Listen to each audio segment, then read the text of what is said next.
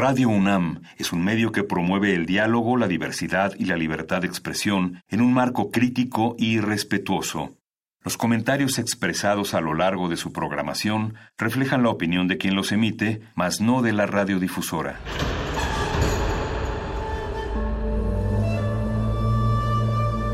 Un templo para la apreciación del ser mediante el sonido. mediante el sonido. Para nosotros. El sol sale durante la noche. Nuestros gritos llevan la mesura del silencio. Y el descontento está lleno de baile y risas. A todo, incluso a nosotros, nos resistimos. La universidad Ustedes y nosotros somos la Resistencia modulada.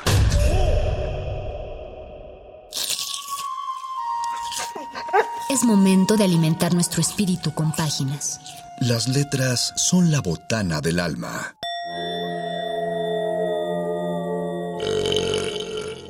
Recuerda la máxima. Los libros son como los tacos. Aún los malos son buenos. Muerde lenguas.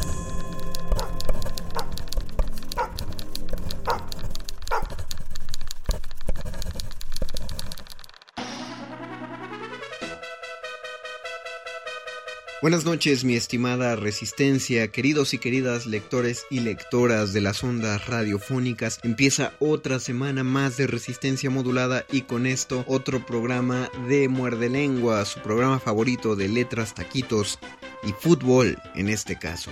Así es, fútbol en el programa de literatura.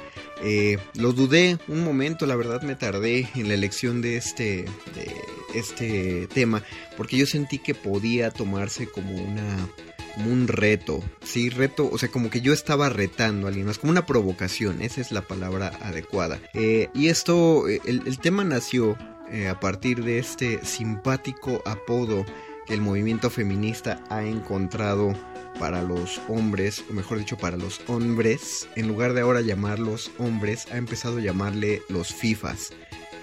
Eh, desde la primera vez que lo vi morí de risa. Los llaman de ese modo porque identifican el juego, el juego FIFA de videojuegos de fútbol con las tendencias eh, machistas. Es una, es una metonimia fascinante y, muy divertida a mi parecer. Y creo, digo, muchos, muchos hombres, muchos FIFAs se lo han tomado demasiado personal. Eh, y, lo califican como una agresión hacia el fútbol y yo estoy mm, completamente seguro, absolutamente seguro, en que las feministas no tienen nada en contra del fútbol. Podrán tener mucho en contra de, jugado de ciertos jugadores de fútbol, de ciertas conductas de la FIFA, en particular del modo de pagarle eh, distinto a jugadores que a jugadoras, y de las cadenas televisivas en el modo en el que transmiten y se conducen hacia el fútbol. Pero eso no implica que estén en contra del fútbol, por supuesto que no. El fútbol es un deporte eh, y creo que puedo aplicar exactamente lo mismo al mundo intelectual. Eh, aunque, aunque yo creo que las feministas lo tienen un poco más claro, porque yo he visto intelectuales que solo desdeñan el fútbol solo por ser fútbol, eh, como si el hecho de practicar un deporte estuviera peleado con, con practicar la lectura o con realizar eh, literatura, ¿no? Esta cuestión de eh, el fútbol como un espectáculo resulta despreciable para la gente eh, intelectual, pero al mismo tiempo hay intelectuales que disfrutan el fútbol precisamente por el aspecto espectacular. Creo yo, desde mi punto de vista, no se puede separar una cosa de la otra. Si uno ama el fútbol solamente como deporte, entonces lo, practicará más que otra cosa. Pero yo creo que es imposible amarlo solo como deporte, es decir, el, el, espectáculo vale la pena, me parece. Quiero, quiero aclarar que a mí no... Pues no es que no me guste el fútbol, yo no soy un fanático del fútbol, jamás lo fui, jamás lo cultivé, no me parece desagradable eh, y, me dejo contagiar con mucha facilidad eh, cada vez que hay un mundial de esta cuestión como de pertenencia, todos somos un grupo y todos somos eh, una hinchada que tiene que apoyar al equipo del país. Yo la verdad me dejo llevar mucho por esa, por esa corriente. Eh, pero entiendo, entiendo las quejas que hay hacia él, entiendo por qué, por qué Borges creía que era un circo mediático para, para, calmar a las masas. Creo que ya es un lugar común el hecho de que la gente diga eh, eso de que era un pueblo que gritaba más fuerte un gol que una injusticia.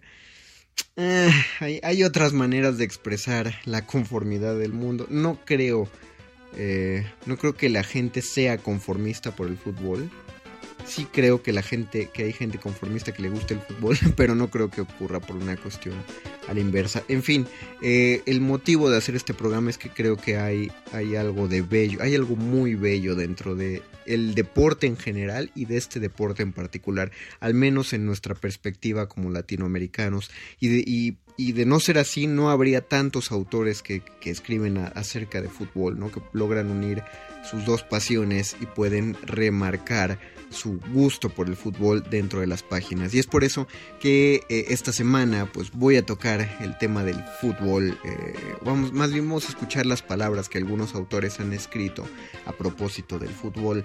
Eh, en esta emisión hay tres lecturas que me encantan. Una, una de ellas que no podía faltar Juan Villoro en un programa de literatura y fútbol. Lo hubiera, lo estaba, estaba por omitirlo a propósito, nada más para ver si, si Juan Villoro ya me llamaba, ya me reconocía como ser humano. No es cierto, es que no, no nos conocemos, pero un saludo al maestro. Entonces tomé de su libro Balón Dividido uno de estos textos. El otro es de un autor llamado Luciano Fernique me parece que es periodista deportivo. Lo que pasa es que estos libros se los pedí prestados a mi papá, saludos a mi papá, eh, que él sí es fan y jugador de fútbol y de los buenos, por lo que me cuentan. Bueno, pues le dije, oye, pa, quiero unos libros de Fucho para el programa y me prestó este, eh, que se llama Historias Insólitas de los Mundiales de Fútbol.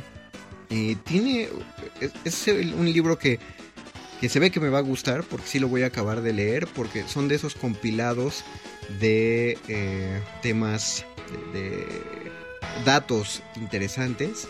Yo amo esos libros, entonces pues lo voy a echar. Y hice una eh, algunos, tomé algunas de esas historias insólitas y es otra lectura de esas. No es un solo apartado, sino que son recopilados de muchas partes del libro. Y finalmente un libro de Marco, un, texto de Marco Damián, un libro que, de un libro que se llama Los Once que no. Me encantó porque lo publicó el gobierno del estado de Colima, eh, la Secretaría de Cultura, y lo presentaron durante la Feria del Libro del Palacio de Minería de 2020, es decir, minería del año pasado, cuando minería todavía fue presencial y lo mejor de todo es que este libro me lo regalaron, me lo regaló el gobierno del estado de Colima por, pues, por ahí andar yo con Radio UNAM eh, y, no tiene idea cómo he, cómo he disfrutado este libro, eh, Marco Damián, Los 11 que no, entonces también hay un texto de él. De todas formas, entre cada lectura les recuerdo los nombres de los autores y de los textos. Así que por ahora vamos a pasar a la lectura y continuamos en este muerde lenguas de letras, taquitos y fútbol. Muerde lenguas. Muerde lenguas. Muerde lenguas. 690. Marco Damián. Esta es la XERGAM RG, la deportiva, transmitiendo en el 690 kHz de amplitud modulada con 10.000 watts de potencia desde Monterrey, Nuevo León, México. RG, la deportiva. Los vasos de cerveza carta blanca se acumulan en las gradas y los pocos aficionados del Monterrey que lograron conseguir boletos para el partido contra Tigres suspiran entre un eructo y otro. Van abajo por un gol, tienen un hombre menos y su único deseo es que Luis Hernández, ex rayado, no sea el primer jugador en anotar con ambas camisetas en clásicos regiomontanos. De ganar ya ni se habla. El equipo es un fracaso desde que su dueño está en la cárcel. Cuando Jorge Lankenau compró al Club Rayado a principios de los 90, lo convirtió en un equipo de lujos. Firmó a técnicos de la talla de Miguel Mejía Barón o Tomás Boy. Llegaron los refuerzos caros, el paraguayo Rubén Ruiz Díaz La Bomba, el brasileño Alberto Bianchesi Careca, los argentinos Sergio Verdidrame y Norberto Misionero Castillo, también los mexicanos José Antonio Tato Noriega y Heriberto Morales. En 1997, cuando el director de Banca Confía, nombre irónico, cayó preso por fraude, el equipo pasó a manos de su hijo en un intento por evitar un embargo de Hacienda. La nueva directiva empezó a vender poco a poco a figuras y jugadores de casa para amortiguar la pérdida. En cosa de tres torneos desaparecieron de la plantilla las contrataciones de lujo y los jóvenes talento, como Ramón Morales o Jesús Arellano. A mediados de 1998 el equipo encaró la posibilidad de descender y la directiva hizo compras de pánico. Contrataron a Antonio Mohamed en calidad de superestrella y lo lanzaron a un equipo desmembrado para que se acompañara de viejas glorias como Marcelino Bernal, Gastón Obledo o Francisco el abuelo Cruz. Por eso en la cancha del volcán durante la séptima fecha del verano 99, el único que puede ilusionar a los aficionados con la remontada es el turco. Ya son casi dos años del último triunfo contra Tigres antes de su regreso a Primera División. El orgullo de mandar al vecino al descenso en 1996 ya no se muestra con soltura.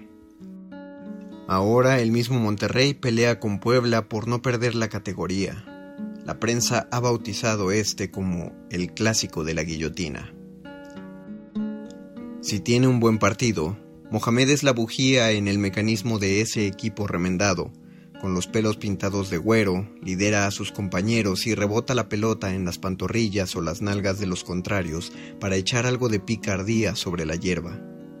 Algunos canteranos como Sergio Albín Pérez o Eric Hernández llevan las greñas tan oxigenadas como Tony.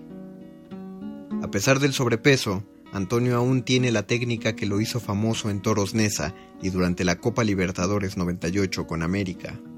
Aunque esa tarde, como le sucede a menudo, no encuentra ningún delantero desmarcado. Entonces el técnico José Treviño manda a calentar a un moreno altísimo que despierta a los aficionados de su letargo. Las risas y el brindis se propagan entre la pequeña porra de la pandilla. En 1986, un inmigrante africano de nombre Abdul Thompson Conté llega a Washington, Distrito de Columbia, con 16 años. Un tipo de 1,80 metros de estatura y 70 kilos de pura fibra, según palabras de un narrador mexicano de fútbol. Tiene porte de velocista olímpico, piernas largas, grandes músculos pegados al hueso y al caminar presume de un torso ancho con la cabeza rapada al ras. En Sierra Leona jugaba para un equipo de primera división y fue integrante de la selección juvenil de su país. Era famoso y tenía los beneficios de la vida nocturna que todos los futbolistas destacados gozan en cualquier capital del mundo. En una noche de sábado, después del partido, tomaba prestado el coche de su padre, bebía cerveza, entraba gratis a los antros de Freetown y se besuqueaba con los groupies del equipo. Los domingos eran para entrenar como si anoche nada. A pesar del reconocimiento popular, su debut temprano en el torneo local y el apodo de T-Boy entre la fanaticada, Abdul no percibía sueldo como jugador. En consecuencia, sus padres lo obligaron a viajar a América para terminar su bachillerato. Tenía familia en Estados Unidos y ahí podría alejarse de una guerra civil que ya se asomaba en el horizonte. Tuvo que aceptar el encargo académico, aunque dentro de sí esperaba extender su carrera como futbolista. Llegó sin equipo ni contactos deportivos, nomás con la sonrisa que aún le caracteriza. Vivía en un pequeño apartamento propiedad de su hermana, con otro hermano y la familia entera de este. Para salir al fresco jugaba fútbol canchero en plena capital americana, entre amigos. Una tarde de esas fue descubierto por el capitán del equipo de soccer de la Universidad de Columbia. El americano se sorprendió con su rapidez y lo llevó directo a la oficina del coach de su equipo, los Huskies. En la Universidad de Washington consiguió una beca deportiva completa y la pasó a todo dar. Se mudó al campus como todo un atleta universitario, bromeaba con sus compañeros, lucía la chamarra deportiva de letras moradas e iba a fiestas de fraternidades. Los fines de semana, Abdul jugaba al beer pong de vasos rojos o encantaba con su ritmo a las porristas washingtonianas. Para darle gusto a sus entrenadores, a ese espíritu gringo multidisciplinar, alternaba los entrenamientos de la NCAA con el atletismo. En 1991 fue invitado a una universiada y ganó una medalla en relevos de velocidad, aunque su récord no era suficiente para competir con los grandes corredores del mundo, en la cancha parecía gacela y tal cual fue apodado al llegar a México. Al terminar su visa de estudiante, el primer país que lo recibió fue la Guyana. En el Caribe sudamericano destacó con el Georgetown Cobras y jugó casi una temporada. La proyección del equipo de la CONCACAF, ahí compiten los guañanos, le ayudó a conseguir un traspaso a una liga más competitiva, con el Atlético Marte de San Salvador. En Centroamérica lo recibieron bien y hasta le ofrecieron la nacionalidad salvadoreña de cara al Mundial de 1994, pero su club ni siquiera pagaba a tiempo y prefirió jugar la Copa Africana de Naciones en Túnez con Sierra Leona. Los leoneses fueron eliminados en la primera ronda tras una goliza contra Costa de Marfil en su debut y Thompson jugó apenas unos minutos del segundo partido. De cualquier modo, su representante lo ofreció al Deportivo Toluca como si fuera la próxima revelación africana. Los Diablos le dieron un lugar para la temporada 1995-96 en la filial de Segunda División, pero al año empezaron a dudar de sus habilidades complementarias. Aunque el juego de Conté era tan vertiginoso como lo vendía, el regate se le complicaba a alta velocidad y pocas veces tenía la calma para pasar en diagonal retrasada, ya ni digamos para sacar un tiro potente. Sus embestidas acababan en un suave disparo directo al portero o con Abdul estrellado en la publicidad de las cabeceras. Al siguiente año, el Monterrey lo aceptó para su proyecto de la recién creada Primera A en Saltillo, en 1996, los Coyotes fueron una apuesta adicional en Lankenau, con pretensiones de ascender la franquicia y ganar dinero con la plusvalía. Así que envió visores a buscar jóvenes baratos y promisorios alrededor del mundo. En Brasil le ofrecieron una segunda oportunidad a Antonio Naelson Siná, casi retirado del Mineiro con apenas 20 años, y de Argentina rescataron a Lucas Ayala, quien a sus 15 había dejado la disciplina del racing para entrenar paddle. Del mismo modo, algunos jóvenes mexicanos con cualidades fueron invitados al equipo albiazul. El mismo Ramoncito Morales llegó de Michoacán, Oscar Daud de Sinaloa, Alvin Pérez y Oscar Mascorro de Tamaulipas, o Jair García de Jalisco. En Coahuila, Abdul volvió a pasar buenos ratos con ese grupo. Aprendió pasos de banda y cumbia, perfeccionó su español y decía albures como el que más. Salía en troca a tomar chelas o cocas de sabor cuando había torneo. Luego de un par de temporadas normales en Saltillo, vino la aprehensión del presidente con sus consecuencias financieras.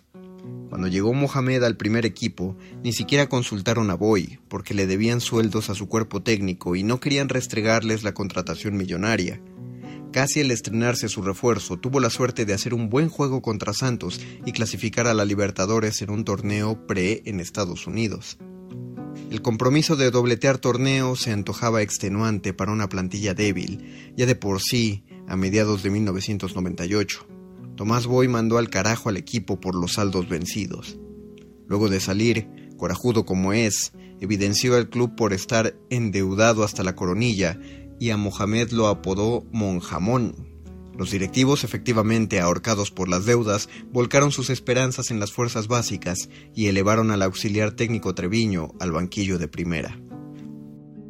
De pronto, Ciña, Abdul y Ayala eran los refuerzos para enfrentar el compromiso sudamericano junto a los suplentes de la liga.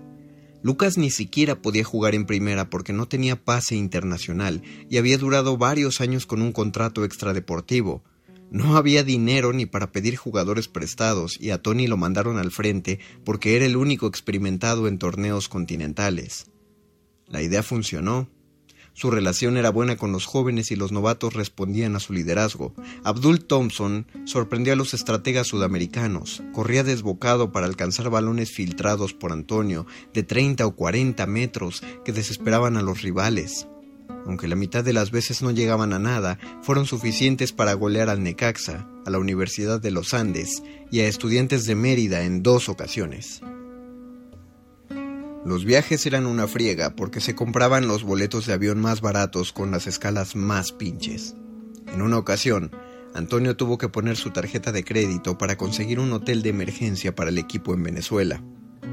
De todos modos, la pandilla se dejó las espinilleras en el fango la mayor satisfacción la consiguieron al ganar en el Estadio Centenario de Montevideo contra el Nacional.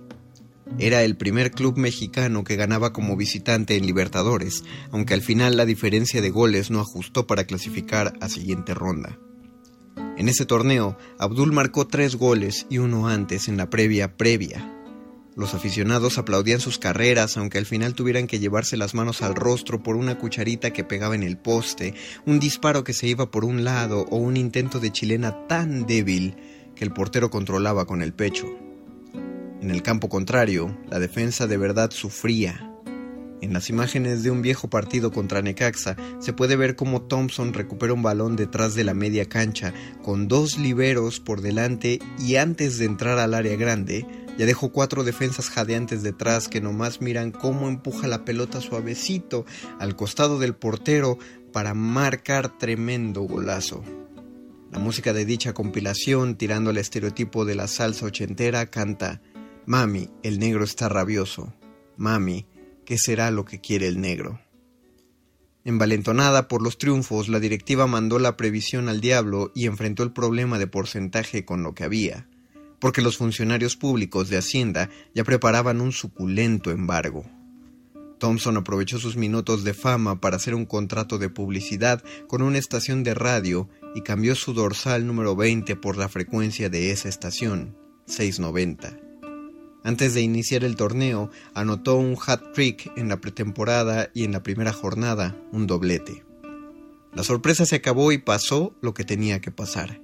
Los rivales le toman medida, hacen ajustes en sus bandas y su rendimiento se enfría. Para el clásico, a mitad del torneo, apenas ha aumentado su estadística personal con un par de asistencias. La imposibilidad de una técnica precisa para un atleta de pista la nota cualquiera. Pero los aficionados no le pierden el gusto, saben que en una de esas y con tantita suerte se encuentra un balón a modo y se precipita a la portería. Cuando entra de cambio en el segundo tiempo, el narrador lo explica así. Un cambio que podría hacer el Monterrey es poner un lanzador como Mohamed y un corredor como Thompson y a ver qué pasa. Así tal cual, a ver qué sale. Y ese día en el clásico no ocurrió la magia. Solo un gol más hizo Abdul en México, en la jornada 14. A pesar de estar muy a gusto, la máquina 690 fue parte de los jugadores que la Coca-Cola, nueva propietaria del equipo, ofreció al mejor postor. Del equipo que consiguió la permanencia en el último juego contra el Puebla, vendieron a 10 y en su lugar pusieron a estrellas, fugaces en el Cerrito, como Claudiño y Pedro Pineda. Rafael Lebrija dijo alguna vez en entrevista que el precio que pagó por Ciñá fue de baratija. Con Toluca, el mexicano naturalizado jugó el Mundial de 2006 y ganó ocho títulos, además de otro posterior con el Querétaro. Abdul Thompson también alcanzó el éxito después de Monterrey, en la medida de sus posibilidades. De junio a septiembre estuvo en el Montagua de Honduras a préstamo y jugó unas semifinales contra el Real España de Carlos Pavón. Ese mismo año se mudó a Guatemala y fue campeón en diciembre de 1999 con el CSD Comunicaciones dirigido por Carlos Miloc. Un gol suyo en el partido de vuelta inició la remontada de los cremas y desató la parranda posterior en la capital chapina. Sus últimos tres años los disputó en la Major League Soccer, primero con los terremotos de San José y luego en su casa norteamericana, Washington, para reforzar a los rojinegros del DC United. En 2001 tuvo la mejor temporada de su carrera, con 14 anotaciones, cuatro de ellas en un solo partido, destrozando por velocidad a la revolución de Nueva Inglaterra. En los Estados Unidos mostró una cara más madura, Dejó la música atrás y hasta posó de smoking para recibir el primer premio al humanitario del año en nombre de su fundación, la Abdul Contest Children Fund, que se dedicaba a los niños afectados por la guerra en su país. Todavía en 2002 figuró como contratación estrella del equipo de segunda división de Pittsburgh, los Riverhounds. Abdul fue a un par de entrenamientos pero desapareció, sin avisar, justo antes de que comenzara la temporada. El coach se ofendió porque le pareció que Conté le hizo el feo a su liga modesta. Abdul Thompson disfruta de su retiro entre la capital del Atlántico y las costas del Pacífico, en San Diego. Trabajó en academias, tuvo una que llevaba su nombre y da entrenamiento personalizado de fútbol. Todavía sonríe para todo y usa lentes por la edad. Imagino que durante el fin de semana se relaja en el sillón con una copa de vino y mira un partido de la Liga MX en la televisión americana. Tal vez los del Monterrey dirigidos por su amigo turco. Mira las noticias de medio tiempo y en la pantalla aparecen imágenes de Usain Bolt con un montón de medallas al pecho. La nota avisa que Bolt entrenará durante la temporada 2016-17 con el Borussia Dortmund. Su marca de confianza, Puma, anuncia como un gran enfrentamiento el de Usain contra el delantero Pierre-Emerick Aubameyang, quien ha corrido 30 metros a mejor velocidad que la de Bolt en su arranque olímpico.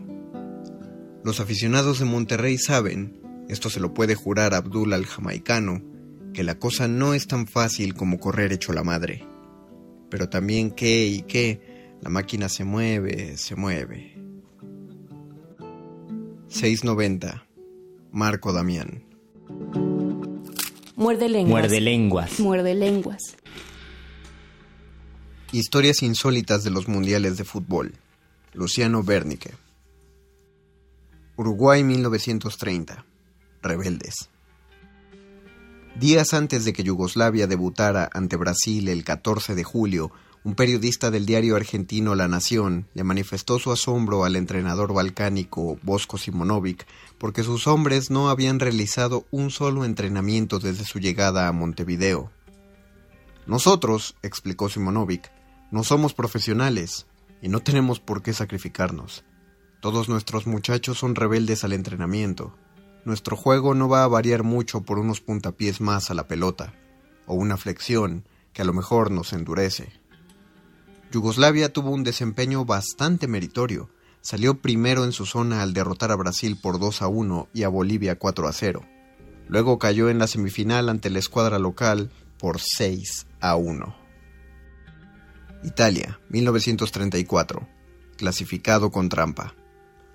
Italia fue el único país organizador de la Copa que debió participar de una serie clasificatoria para disputar su propio mundial, el 25 de marzo de 1934, dos meses antes del inicio de la competencia, el seleccionado italiano se vio obligado a enfrentar en Milán a Grecia, equipo al que derrotó con facilidad 4-0.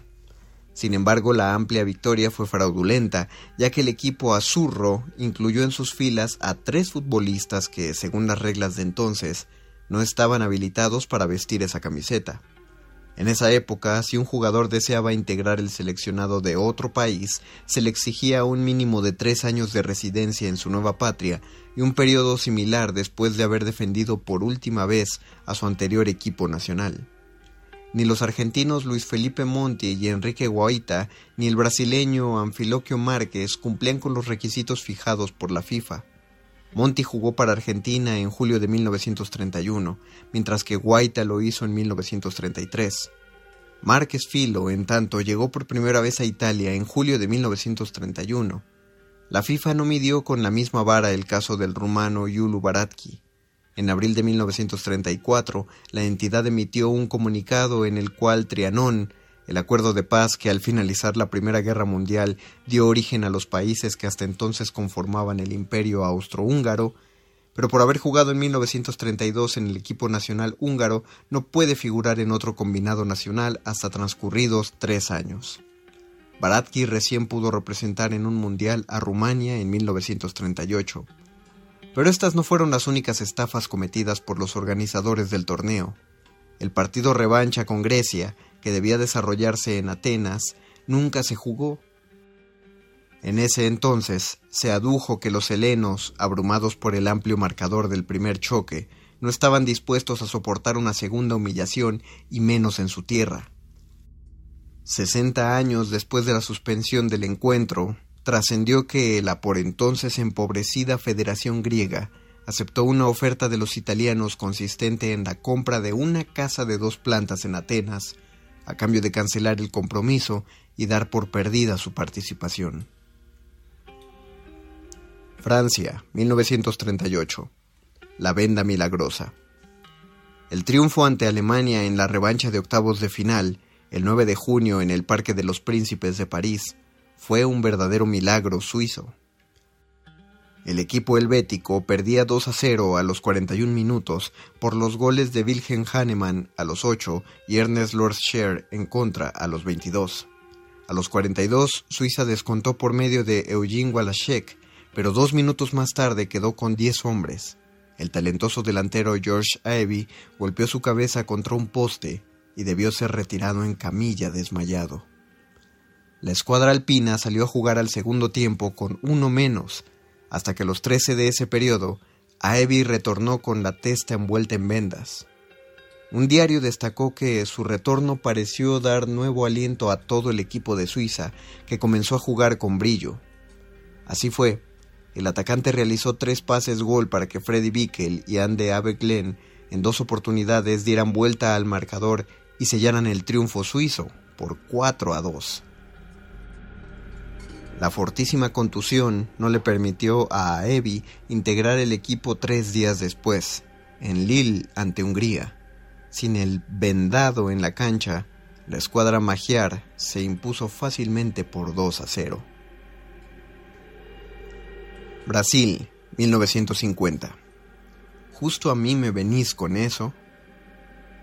La tardecita del sábado primero de julio, los jugadores de Bolivia realizaron una práctica ligera en el Estadio Parque Independencia de Belo Horizonte, donde al día siguiente enfrentarían a los uruguayos.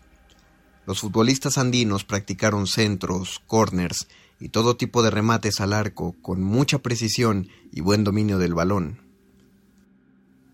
Cerca de las cuatro de la tarde llegó al lugar la delegación oriental para cumplir también con el reconocimiento del terreno y mover los músculos. Al notar la presencia de los uruguayos, los bolivianos comenzaron adrede a errar sus pases y desviar sus disparos de manera deliberada para simular un menor nivel de capacidad. Tal vez los hombres del altiplano creyeron ser muy originales en este tipo de maniobras de distracción. Seguro ignoraban que habían sido precisamente sus futuros adversarios los primeros en utilizarlas en los Juegos Olímpicos de 1924. Pero a diferencia de lo ocurrido en Francia 26 años antes, los bolivianos no se salieron con la suya. Fueron vapuleados por los orientales que no tuvieron dificultad ni piedad para imponerse por 8 a 0. Suiza, 1954. Árbitros a las duchas. Días antes de la inauguración de la Copa, la FIFA elaboró una lista de directivas que entregó a todos los árbitros convocados para su cumplimiento obligatorio. Las seis disposiciones eran las siguientes. 1. Tomar una ducha fría por las mañanas, antes de nada levantarse y otra antes de acostarse. Hacer durante 15 minutos diariamente el ejercicio de saltar la cuerda. No tomar bebida alcohólica de ninguna especie en el día de un partido a su cargo, sea partícipe como juez o como fiscal de línea. Correr dos mil metros un día sí, otro no, y tomar una ducha fría después de ese ejercicio. Acostarse temprano en víspera de un partido a su cargo. En caso de la muerte del árbitro en el transcurso de un encuentro, éste será inmediatamente dado por terminado. Algunas de estas órdenes son muy curiosas, otras extravagantes, Afortunadamente, ninguno de los referees se vio obligado a cumplir con la última. Le iba a resultar bastante difícil de consumar. Suecia, 1958. Golf. Los futbolistas alemanes descubrieron que en el hotel donde concentraban había una cancha de golf en miniatura. El juego rápidamente entusiasmó a los futbolistas, que comenzaron a amenizar sus momentos de ocio con reñidas partidas. Pronto, de las simples apuestas se pasó a un importante torneo organizado por los propios jugadores, que tenía como premio un viaje a Italia para dos personas con todos los gastos pagados. Enterado de la insólita iniciativa, el entrenador Sepp Herberger intervino y ordenó la cancelación de la competencia. Sería inoportuno que mis muchachos se preocuparan más por un torneo de golf en miniatura con un premio tan atractivo que por la copa, afirmó al justificar su decisión a los periodistas que seguían las alternativas del equipo europeo. Chile, 1962. Perrito. Durante el choque de cuartos de final que Brasil e Inglaterra protagonizaron el 10 de junio en Viña del Mar, un perro ingresó al campo de juego. el árbitro francés Pierre Schwinte, al notar la presencia del intruso, detuvo las acciones y varios jugadores y algunos policías intentaron infructuosamente capturar al entrometido animalito que con gran habilidad esquivaba a sus perseguidores. Hasta que el volante inglés Jimmy Greaves se puso en cuatro patas y acercándose lentamente logró capturar al perro y entregarlo a un policía en medio de los aplausos del público. No obstante, el sabueso vendió cara a su derrota. No pudo escapar de los férreos brazos de Grips, pero expresó su descontento dejando una maloliente mancha de orina en el pecho del jugador. Yo olía muy mal, era horrible, pero al menos el tufo hizo que los defensores brasileños no se me acercaran. México, 1970. Sombrero mexicano. Para este torneo estaba previsto que si la final terminaba empatada, se jugara un segundo partido dos días más tarde.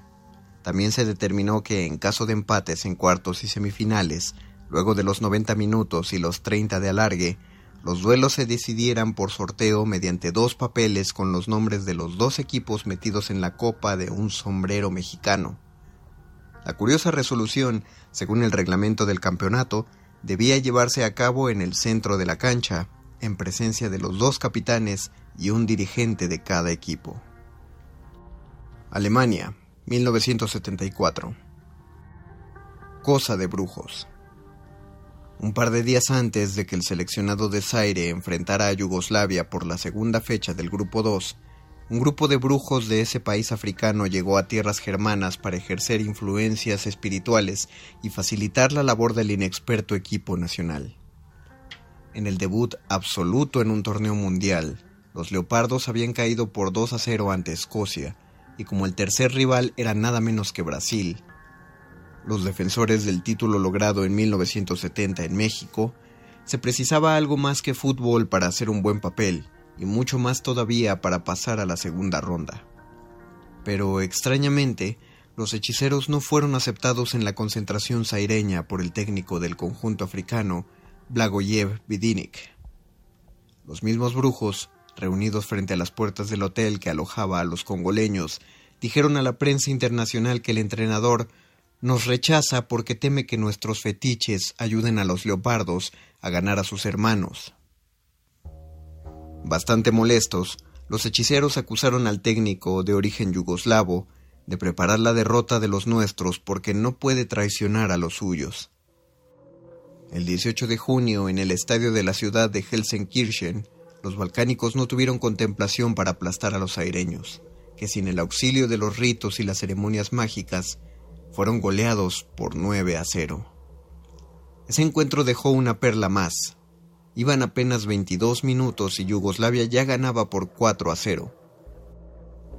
Fastidioso por la superioridad balcánica, el defensor africano Mulamba Ndaye se acercó al árbitro colombiano Omar Delgado para reclamarle que anulara el último tanto anotado por Josip Katalinsky por considerar que la jugada previa había existido una falta en ataque. Desesperado porque el referí no hacía caso de sus quejas, tal vez por el desencuentro idiomático, el jugador saireño apeló a un gesto de interpretación universal para hacer saber su descontento. Le pegó una patada en el trasero al hombre de negro. Daye fue inmediatamente expulsado y luego la FIFA le aplicó la máxima sanción, un año de suspensión para intervenir en partidos locales e internacionales. El juego siguió, al igual que los goles yugoslavos. Con un hombre menos, los africanos se comieron cinco tantos más. México, 1986. Dieron una mano. Después del rutilante triunfo 2 a 1 de Argentina sobre Inglaterra, el 22 de junio por los cuartos de final, varias agencias de juego británico decidieron devolver el dinero a quienes habían apostado por el empate entre ambos combinados, por juzgar que el primer tanto de Diego Maradona, marcado gracias a la mano de Dios, no había sido válido.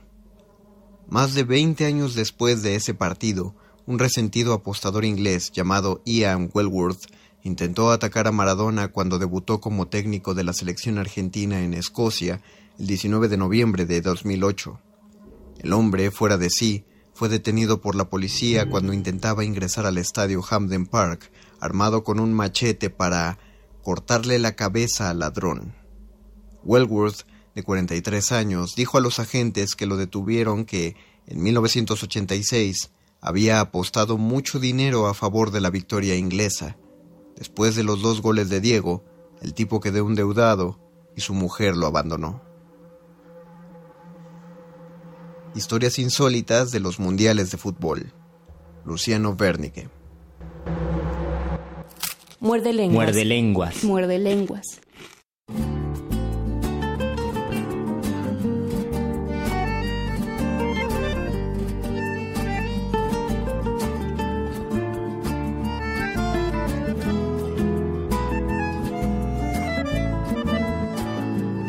Veinte años cosidos a retazos de urgencias, disimulos y rutinas. Veinte años cumplidos en mis brazos con la carne del alma de gallina. Veinte años de príncipes azules que se marchaban antes de llegar. Veinte tangos de Mansi en los baúles. Veinte siglos sin cartas de papá. De González Catán en colectivo. A la cancha de boca por laguna. Va soñando, hoy ganamos el partido la niña de los ojos de la luna, los muchachos de la doce más violentos. Cuando la jona en la bombonera le pide a la Virgen de los Vientos que le levante a Paula la pollera. Veinte años de mitos mal curados, dibujando dieguitos y mafaldas, veinte vidas hubiera yo tardado en contar los lunares de su espalda. Le debo una canción y algunos besos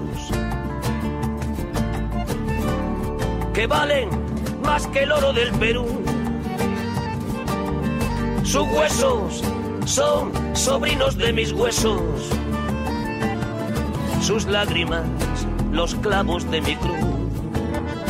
De González Catán, en colectivo. A la cancha de boca por laguna. Va soñando hoy ganamos el partido. La germo que me engaña con la luna, alguna vez le harán un monumento. Los de la barra brava, a mi bostera, y una ermita a la Virgen de los Vientos, que le levanta Paula la pollera de González Catán, a Tirso de Molina que traje, de España a la Argentina que meneo, que vaivén, que ajetreo, que mareo, que ruina. ¿Y por culpa de quién? Del amor de una mina. ¿Y total para qué? Si al final se como un pibe. Que le prohíbe a mi ex ir a verme al Gran Rex cuando estoy de visita. No sea que Paulita se ponga a llorar. Al oír su milonga. No sea que a Paulita le dé por bailar. Al compás de la conga. Y vuelva enfermita González Catán. Y no se reponga. Y se ponga más loca de lo habitual.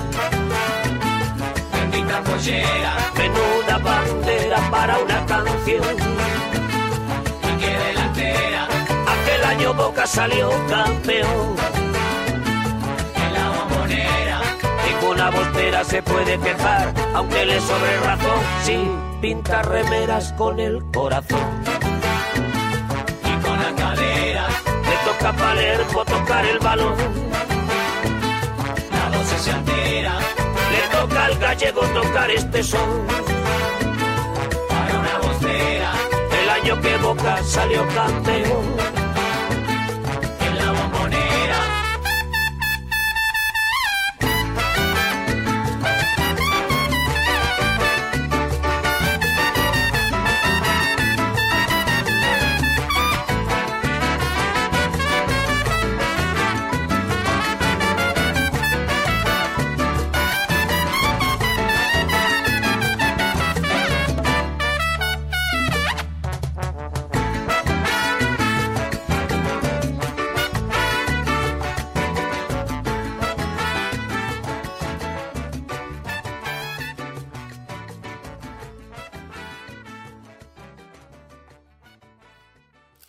Muerde lenguas. Muerde lenguas. Muerde lenguas. La vida en fuera de lugar. Juan Villoro. Tener talento no basta. También hay que ser húngaro, dijo Robert Capa. No aludía al éxito, sino a su forma de ver la realidad. En ciertos países el triunfo es un animal exótico. Cuando conocí al novelista húngaro Peter Esterhazy, me contó el momento más memorable de su familia. En 1986, su hermano Marton jugó en el Mundial de México contra el país al que daba más gusto vencer, la Unión Soviética. Lo bueno fue que solo perdimos 6-0, dijo Esterhazy con orgullo. Otro hermano del autor de Pequeña Pornografía Húngara fue árbitro y él destacó como amateur. Su relación con las canchas ha dependido de fecundas desgracias. Las derrotas acompañan al fútbol húngaro como las pulgas al perro. Entre nosotros, los logros se vuelven sospechosos. Durante el Mundial de 2002 me reuní en Barcelona con Mihaly Des, quien entonces editaba ahí la revista Lateral, refugio de parias, locos y genios de la literatura. Des fue de los primeros entusiastas de Roberto Bolaño. Se interesó en Matías Enart mucho antes de que renovara la literatura francesa. Era un traductor del árabe recién llegado a Barcelona y nombró jefe de redacción a un novelista colombiano que iniciaba su carrera, Juan Gabriel Vázquez. Mihaly posee un excelente olfato para el talento ajeno, pero, como buen húngaro, desconfía de los triunfos propios. La casualidad quiso que viéramos juntos el partido Rusia-Estados Unidos por razones inversamente proporcionales. Él apoyaba a Estados Unidos y yo a Rusia. Para un húngaro, el opresor habla ruso y para un mexicano habla inglés. Sin embargo, a medio partido, Mihaly temió ganar.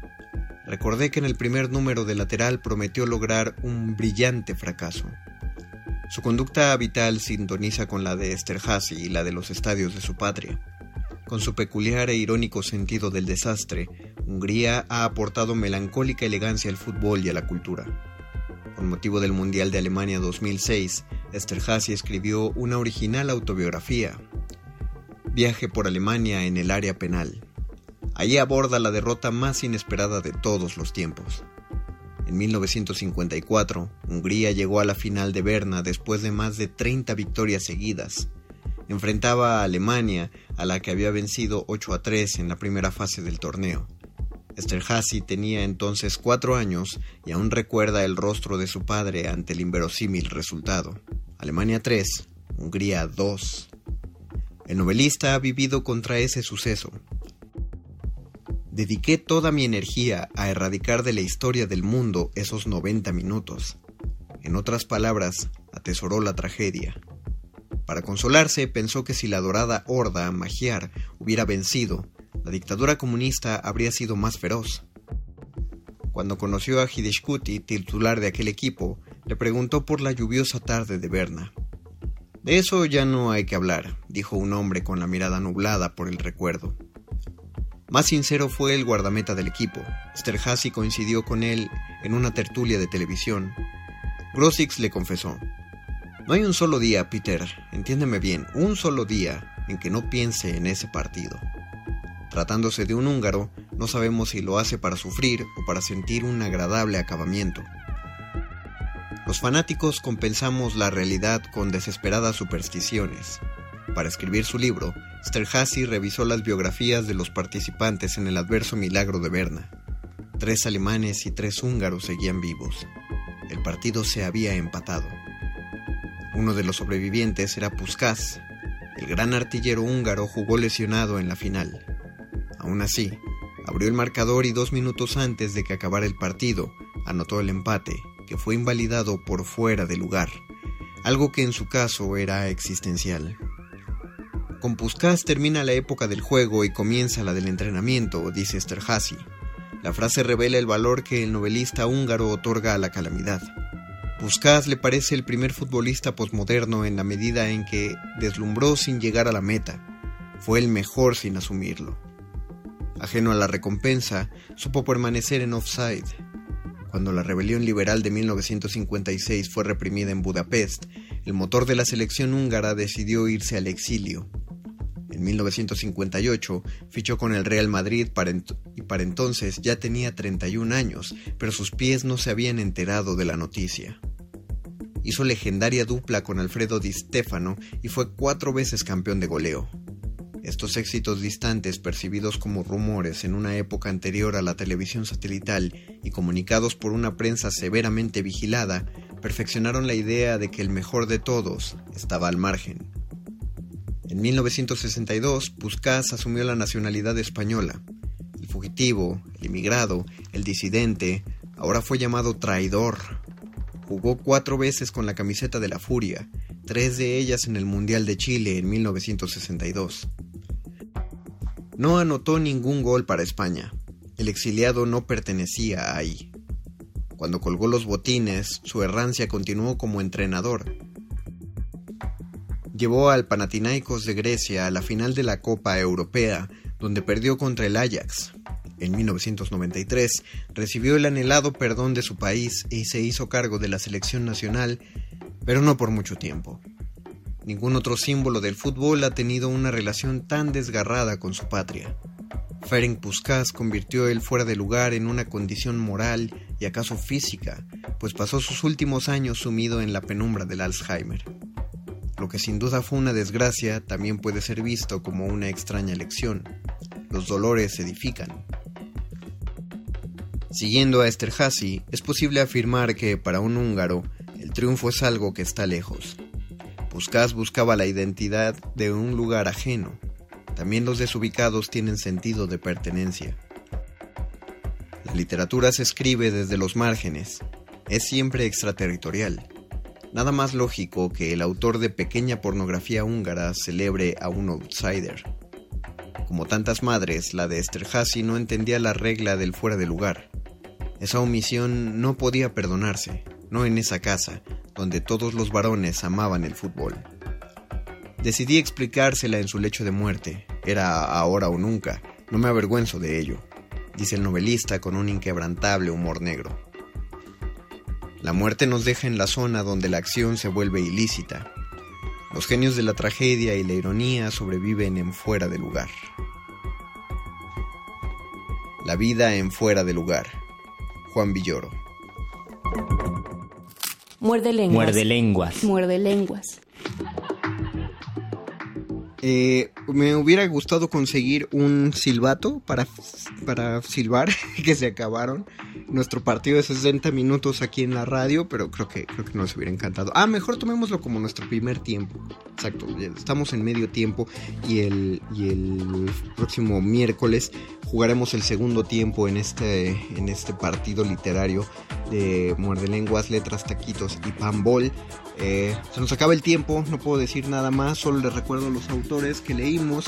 Leí a Juan Villoro, leí a Luciano Bernique, eh, Juan Villoro de su libro Balón Dividido, Luciano Bernique de su libro Historias Insólitas de los Mundiales de Fútbol y a Marco Damián de su libro Los Once que no. Muchas gracias Betoques por aventarte la producción de este programa y gracias a quien sea que le puso play allá en Radio UNAM. Yo soy, fui, sigo siendo y seré el Mago Conde y nos escuchamos la próxima, no, el próximo miércoles para el segundo tiempo de este Muerde Lenguas, Letras, Taquitos y Pambol. Hasta la próxima.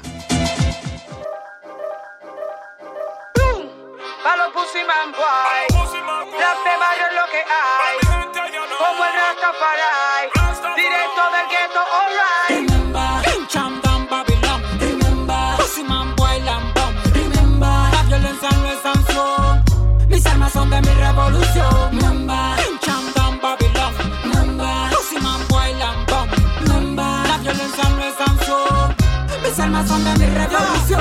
Hasta, hasta fase alta, cata. De todo lo que se reparta y falta. De tu grillete no hay marca. Hey, de tu dinastía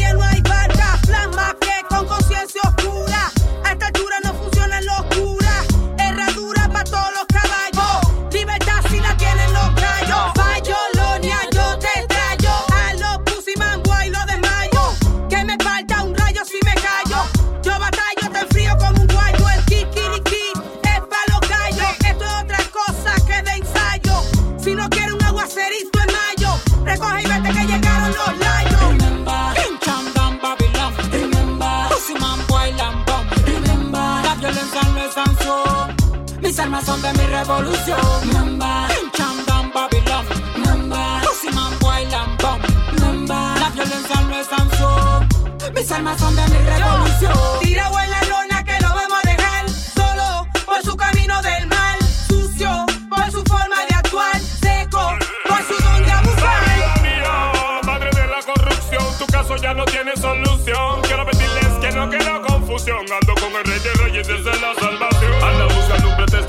Una nación. La sangre de un inocente es la condecoración. Un niño muere de hambre solo en un callejón. Y la madre lo abandona, triste es la situación. Y eso no suena bien. Mira la situación de México y Panamá, el Borinquen, Dominicana y Colombia.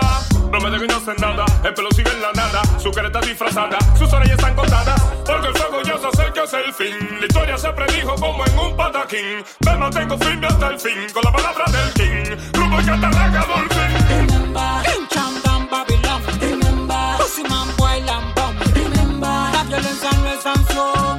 Mis armas son de mi revolución. Remember, King Chandam Babylon. Remember, Pussy Man Boy Lambón. Remember, la violencia no es sanción. Mis armas son de mi revolución. Esa luz que se divisa en el ocaso, que me guía y me aleja del fracaso, no permite que haya reggae en mis pasos, y de ti no quedará ni retazo. Una fiera que les apaga la soncera, una samurai que no le entra la chivatera, un macanazo fucking bombo crea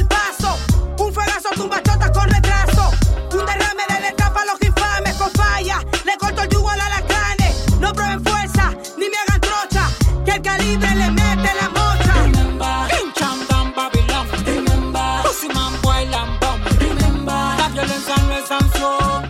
Mis armas son de mi Última enseñanza del día. El dinero no compra la felicidad. Pero compra libros y tacos. Y eso se le parece mucho. Medítalo.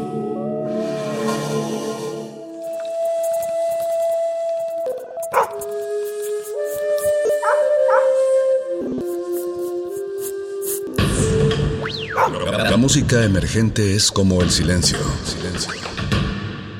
Presente a nuestro alrededor. Pero audible solo para quienes tienen disposición de escuchar. Como todos, en este campo de cultivo. Cultivo de ejercios.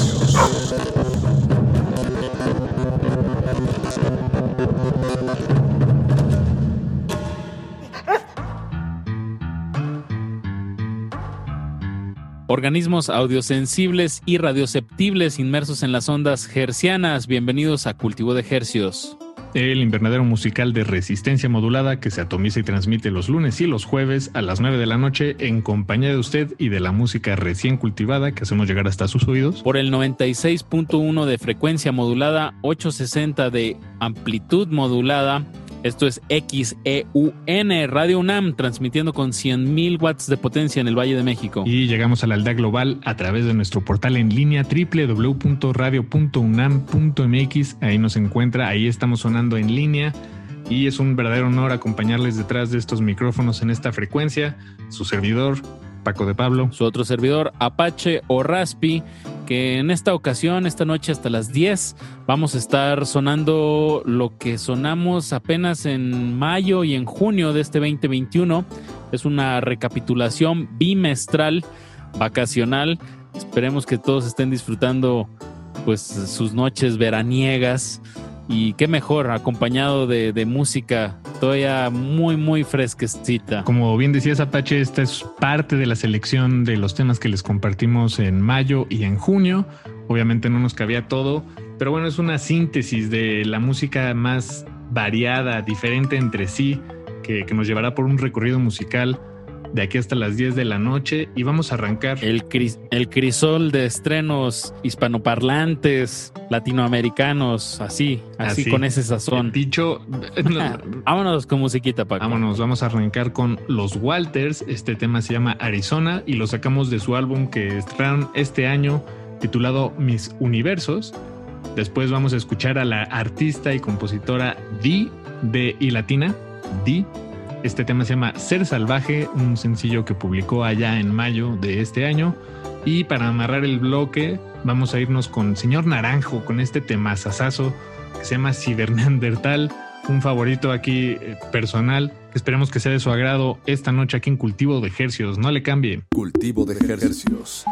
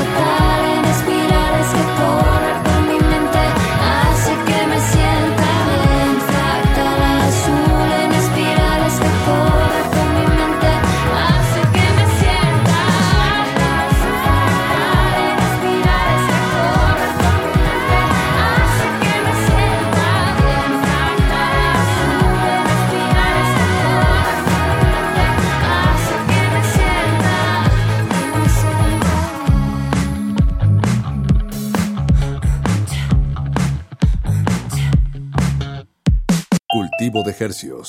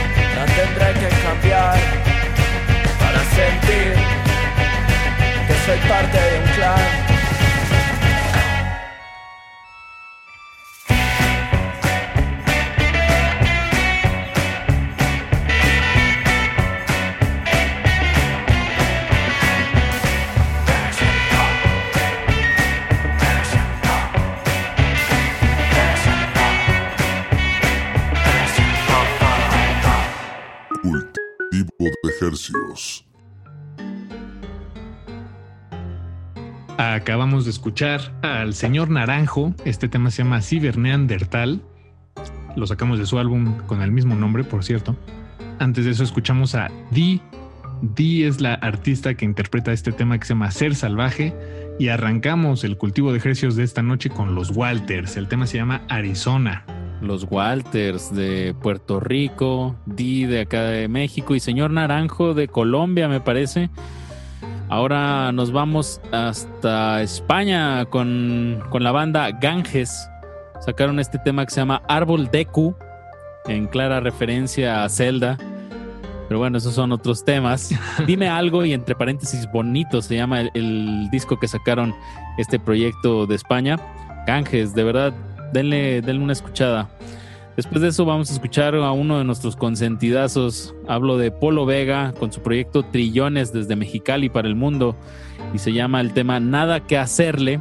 Y para cerrar el bloque nos vamos con Silva de Alegría. El tema se llama El Río. Están en cultivo de ejercicios. Cultivo de ejercicios.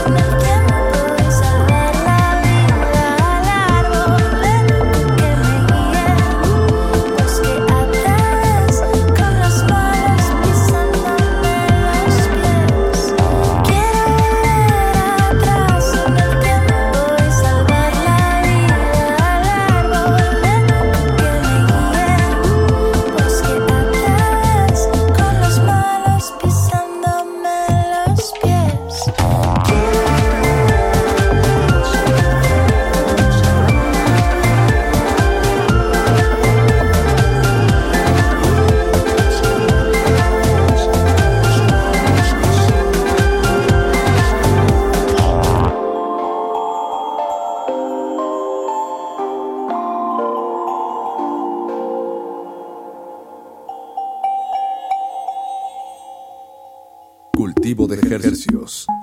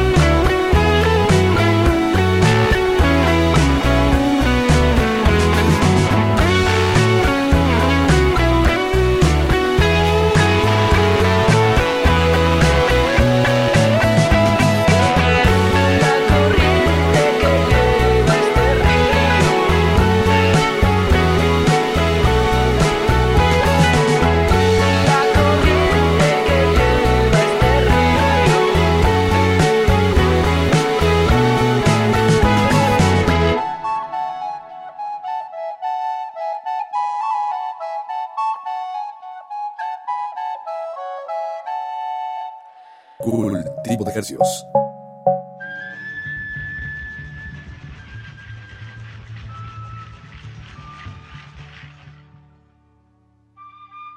Acabamos de escuchar de Silva de Alegría, el tema se llamó El Río. Antes de eso escuchamos a Trillones con Nada que hacerle y comenzamos este bloque musical con Ganges, el tema se llamó Árbol de Q. Para el siguiente bloque vamos a abrirlo con un compositor, un cantautor que, que supo hacerle ruido a este álbum que publicó hace un par de meses. Se trata de Ed Maverick, eh, publicó el álbum que se llama Niño. Un- la verdad es que un gran trabajo de, de este compositor mexicano que para este tema que les traemos esta noche eh, pues es una colaboración con Muelas de Gallo de la familia Homegrown Mafia y de que tal vez también lo recuerden de la banda Bastón. Este tema se llama Niño, una verdadera joya musical que con gusto les compartimos aquí en Cultivo de Hercios. Después nos vamos a ir hasta España con el proyecto Depresión Sonora. La canción se llama Apocalipsis Virtual. Y para amarrar este tercer bloque de la emisión de hoy, vamos a escuchar a Demacrado y Pepe Pecas con su tema Decaído. Nosotros con gusto la hacemos sonar otra vez aquí en Cultivo de Hercios. Cultivo de ejercicios.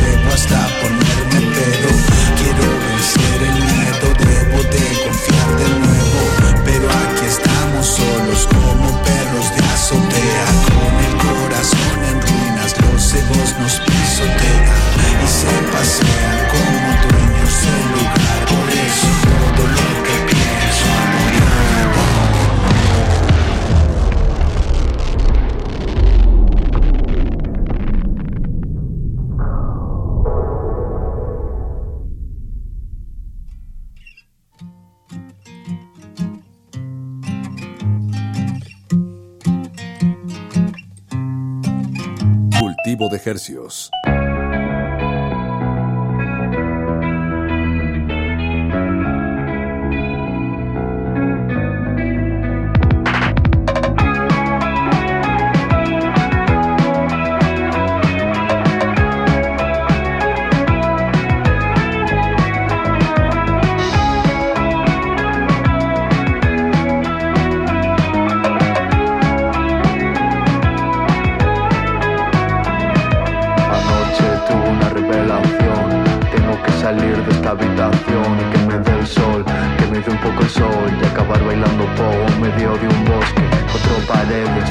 Se cogen cuando llega la noche, desenchufan tu mente.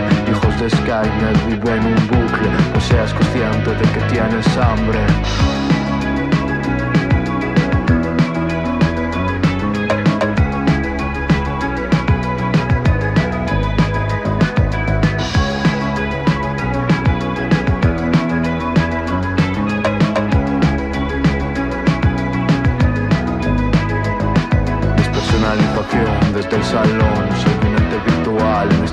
Agujero ¿Quién soy yo? ¿Quién soy yo? No siento mi cuerpo muerto por dentro. La existencia física quedó relegado Ahora me siento mejor. No siento en mis manos. Cada vez menos pelo. Una novia jabo que me quiere un montón. Bombas en cartas explotan tus sueños. Desde una cabaña termino este imperio. Apocalipsis virtual difícil es el mundo real Apocalipsis virtual. Qué difícil es el mundo real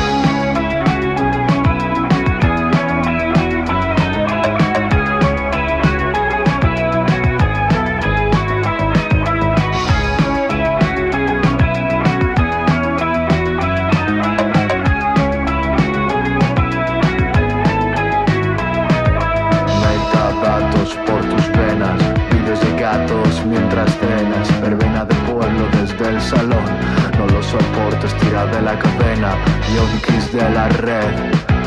Corren por la calle que enchufarse otra vez. Un hombre sin dientes se ha tirado de un puente No se había enterado de que existe la muerte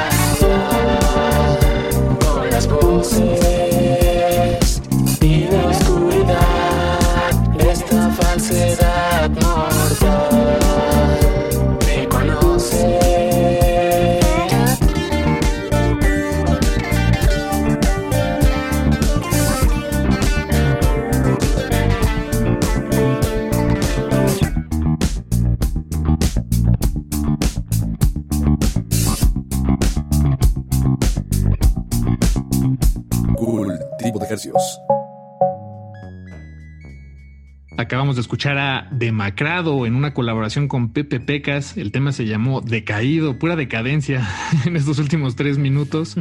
Y antes de eso escuchamos a Depresión Sonora con el tema Apocalipsis Virtual. Pasamos de la decadencia a la depresión moderna y posmoderna. Pero arrancamos el bloque con Niño, el tema de Ed Maverick y Muelas de Gallo. Un poquito de luz al final del túnel.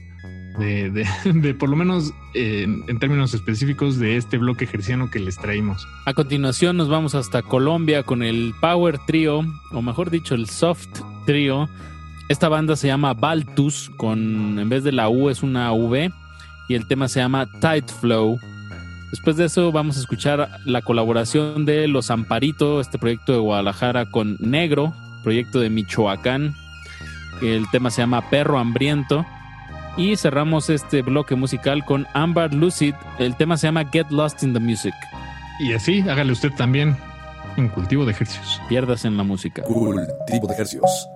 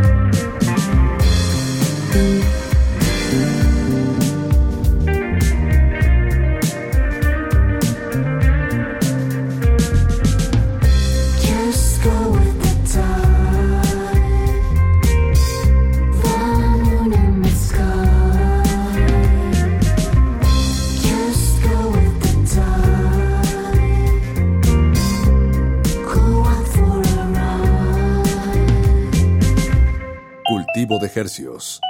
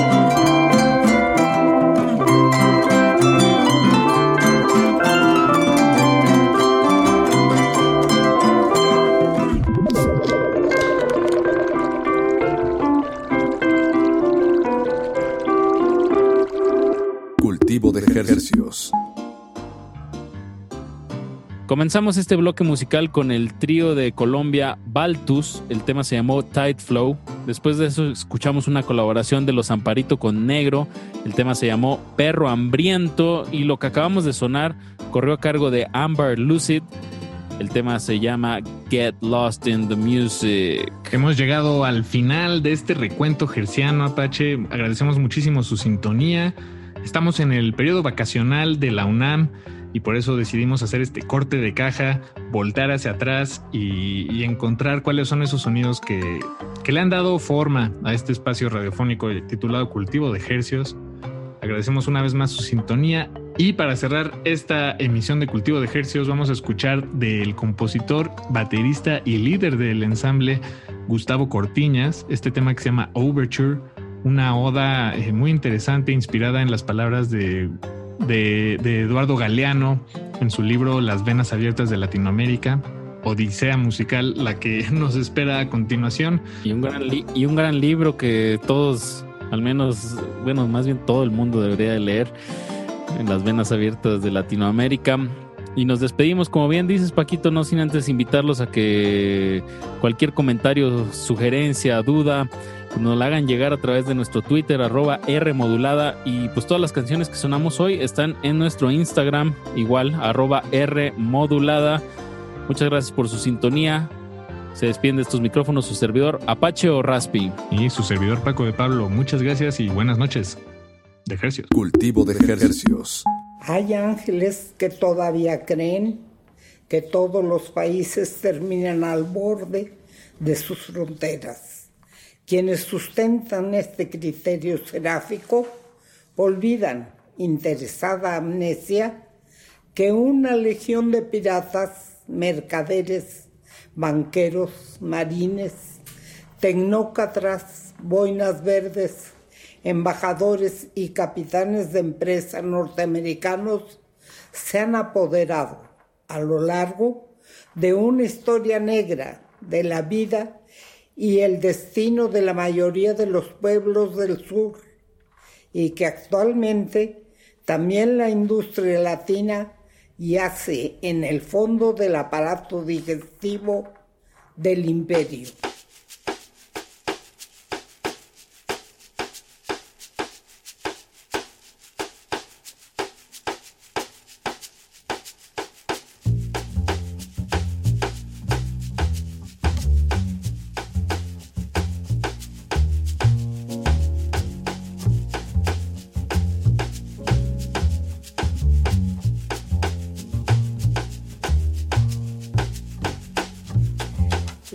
Lucha de clases no existe, se decreta. La derecha tiene razón cuando se identifica a sí misma con la tranquilidad y el orden. En efecto, de la cotidiana humillación de las mayorías, pero el orden al fin. La tranquilidad de que la injusticia sigue siendo injusta y el hambre hambrienta. La perpetuación del actual orden de las cosas es la perpetuación del crimen. La historia es un profeta con la mirada vuelta hacia atrás, por lo que fue y contra lo que fue, anuncia lo que será.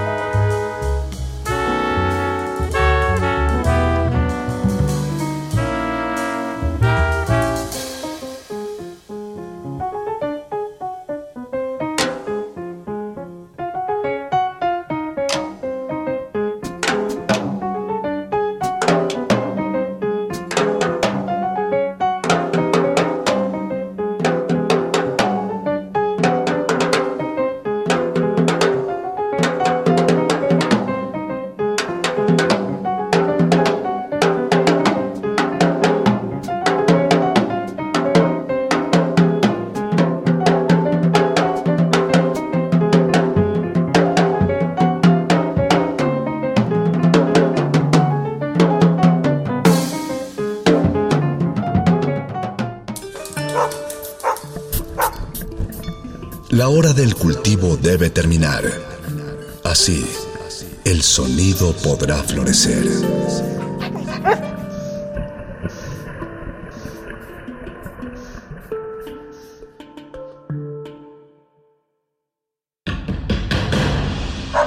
Como dijo el sabio Playlist Zoo, el viaje de las mil canciones empieza siempre con la primera reproducción.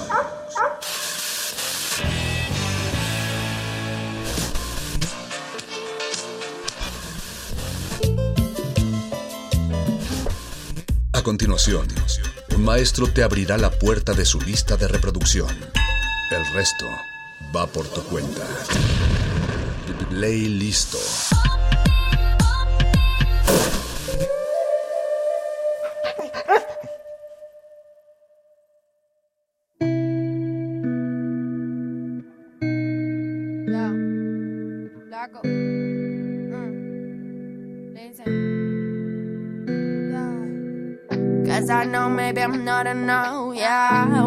But you close the door, yeah. Dar esta mierda me mata. Ya le pregunté a mi mamá, pienso más en ti que me jodiste que en la plata. He estado esperando una llamada. No sé si respiro mientras te pienso en la cama. Me tomé 300 latas. Dime que es tan fácil, para mí no es fácil nada. Oh no, no. Se me acaba el mundo y tú drunk, tú drunk. Borracho en tu mundo, I know que tú no. Sentiste lo que yo sentí ni por un segundo. Tú no, babe, uno, uno.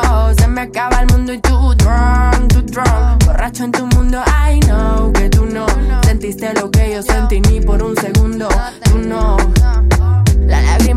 boto sanan cicatrizar. Mi cuerpo es fuego, pero mi alma hoy es ceniza. Me borraste la sonrisa. Gracias a ti ahora me llaman la Mona Lisa. Oh, it's a shame that you forgot what we went through. Cada pecado te hace sentir más contento. Yo soy de oro, papi, tú eres de cemento. Si no pudiste es porque no eras el correcto. Oh, it's a shame that you forgot what we went through. Cada pecado te hace sentir más contento. Yo soy de oro, papi, tú eres de cemento. Si no pudiste porque no eras el correcto. Oh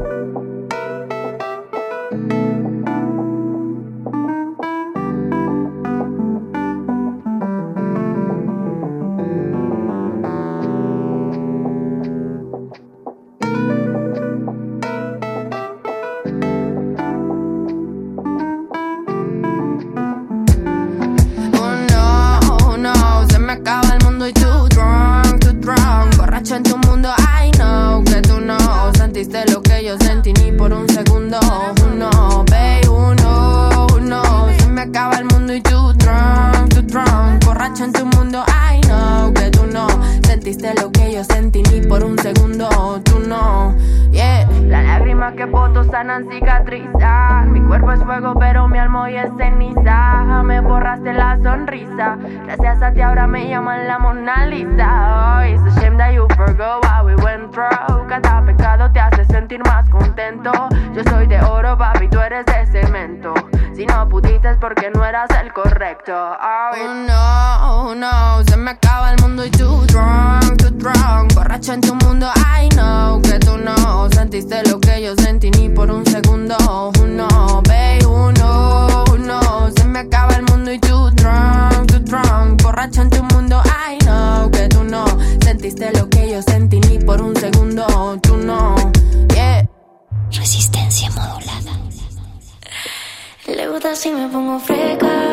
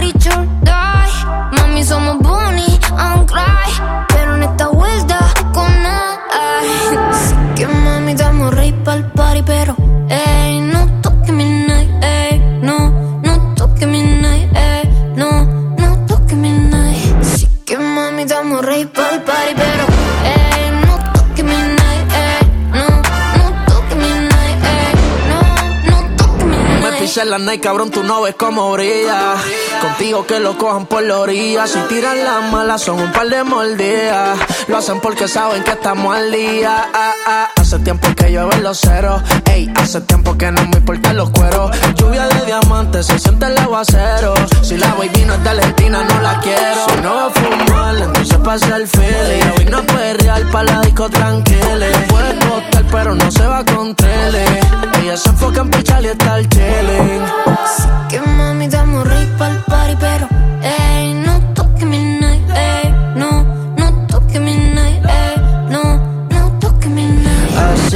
mami, estamos ready para el party, pero ey, no toques mi ey, no, no toques mi night, ey, no, no toques mi night. Yo no sé lo que busca. Yo tengo mala fama. Yo no soy lo que busca. Yo tengo mala fama.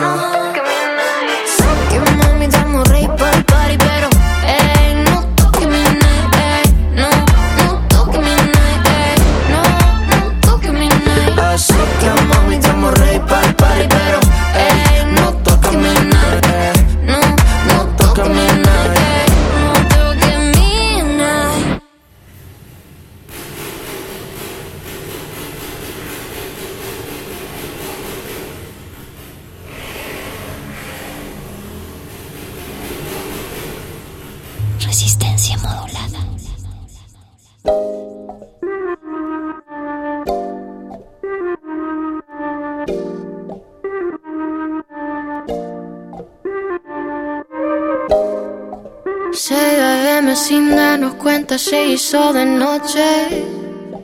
Qué difícil se me hace irme, tú me conoces.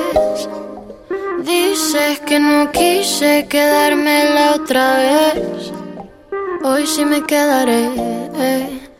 Cuando se sienta así de bien, soy religiosa a todas las cosas que me hace a tu beso soy religiosa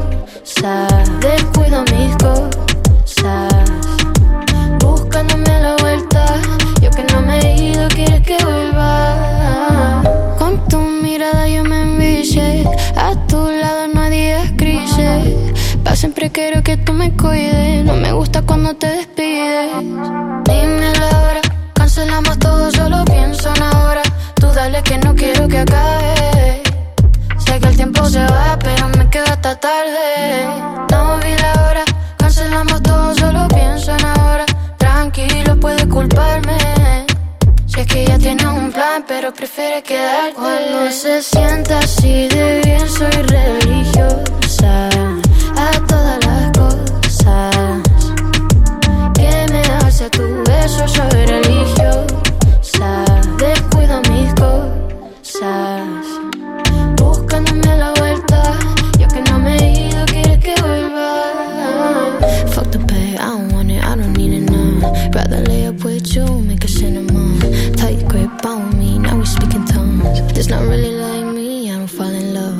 13 hours a day, I can't get enough. And those are the last days, you I'm dreaming of. Fuck the bag, I don't want it, I don't need enough. Cuando se sienta así de bien, soy religiosa a todas las cosas que me das a tu beso, soy religiosa. Descuido mis cosas, buscándome la vuelta. Yo que no me he ido, quieres que vuelva sin darnos cuenta se hizo de noche. Qué difícil se me hace irme, tú me conoces. Resistencia modulada.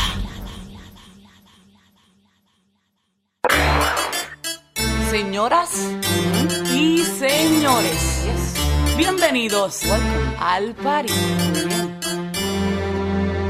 Agarren a su pareja por la cintura y prepárense. Porque lo que viene no está fácil, no está fácil, ¿no? Ya. Yo quiero bailar, tú quieres sudar y pegarte a mí, el cuerpo rosar. Yo te digo si tú me puedes provocar, eso no quiere decir que pa' la cama voy. Quiero bailar, tú quieres sudar y pegarte a mí, el cuerpo rosar. Yo te digo si tú me puedes provocar, eso no quiere decir que pa' la cama voy. Lo que yo quiero es besarte, papi, te lo juro, te me acercas mi corazón. Si lo que quieres es pegarte, yo no tengo problema en acercarme y bailarte este reggaetón. Que los dos tengamos que sudar, que sudar, que bailemos al ritmo del tra, que me haga fuerte suspirar, suspirar, pero pa la cama digo mira na na na, sabes, el ritmo me está llevando, mientras más te pega más te voy azotando. Y eso está bien, a mí no me importa lo que muchos digan, si muevo mi cintura de abajo para arriba, si soy de barrio o tal vez soy una chica fina, si en la discoteca te me pegas y te animas, sabe que los dos tengamos que sudar, a sudar, que bailemos al ritmo del tra, tra, que me haga fuerte suspirar, suspirar, pero pa' la cama digo mira na na na, yo quiero bailar, tú quieres sudar y pegarte a mí, el cuerpo rosar, yo te digo si tú me puedes provocar, eso no quiere decir que pa' la cama voy, quiero bailar, ya quieres sudar y pegarte a mí, el cuerpo rosar, yo te digo si tú me puedes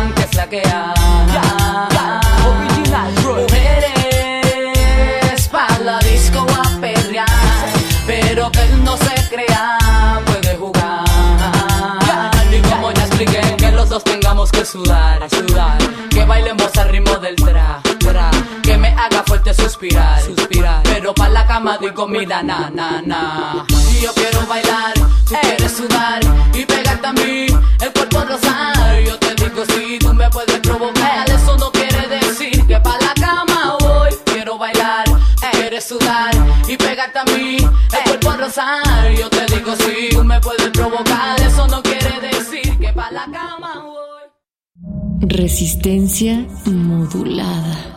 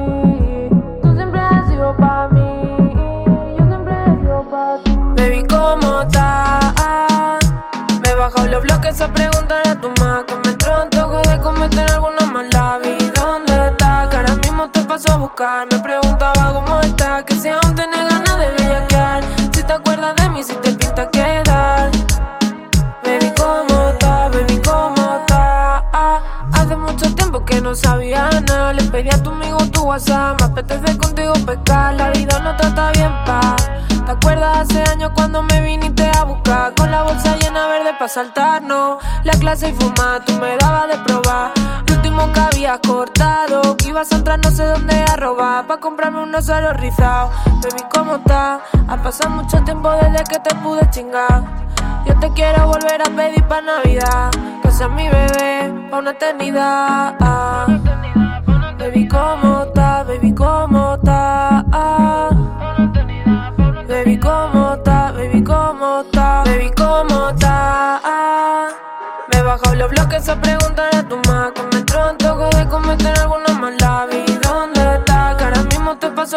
Me preguntaba cómo estás Que si aún tenés ganas de bellaquear Si te acuerdas de mí, si te pinta quedar. Baby, ¿cómo estás? Baby, ¿cómo estás? Desde chiquitito nos gustamos. Siempre buscábamos alguna excusa para escaparnos. Y a mí me da igual que tenga esa si yo te cojo la mano. Te miro y sé que los dos nos deseamos. No te preocupes que yo no digo nada. Yo no soy así, en mí puedes confiar. Pero este secreto tú también lo tienes que guardar. Aunque me gustaría ir contigo por la calle Que todo el mundo empiece a hablar Tu piba está rabiosa de mí, me quiere matar Mi pibe te mira a ti, no lo puedo ocultar Baby, ¿cómo estás? Tú siempre has sido pa' mí, no lo podrás negar Baby, ¿cómo estás? Baby, ¿cómo estás? Baby, ¿cómo estás? Baby, ¿cómo estás? Baby, ¿cómo estás? Me he bajado los bloques a preguntar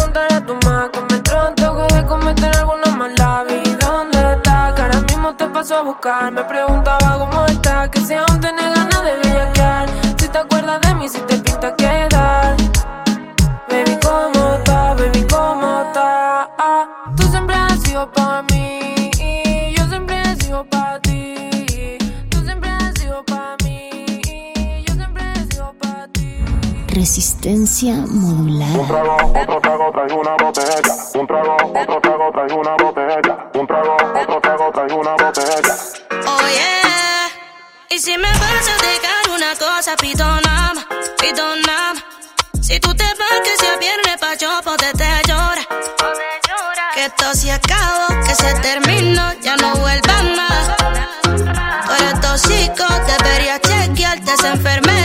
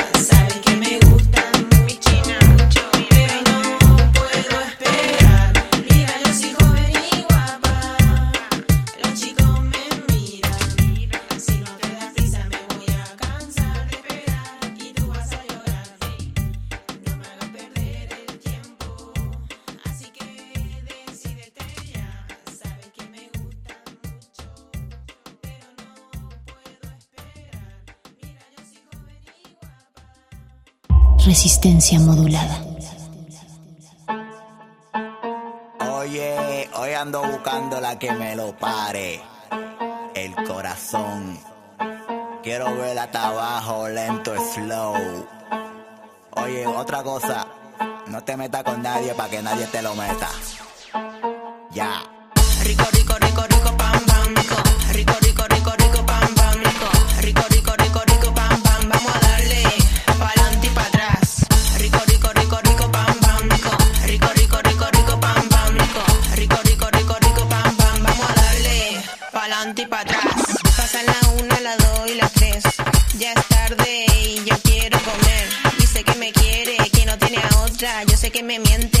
no me importa, yo no soy tu esposa, ni tampoco tu mujer. Esta noche hay perreo.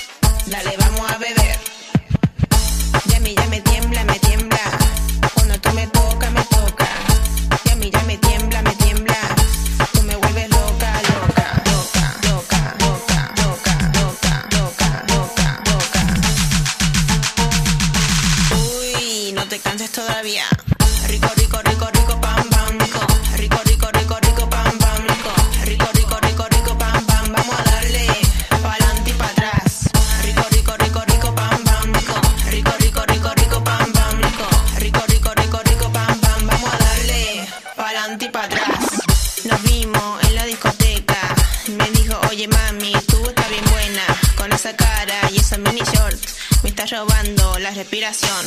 Tra, tra, tra, tra, tra, tra, tra, tra.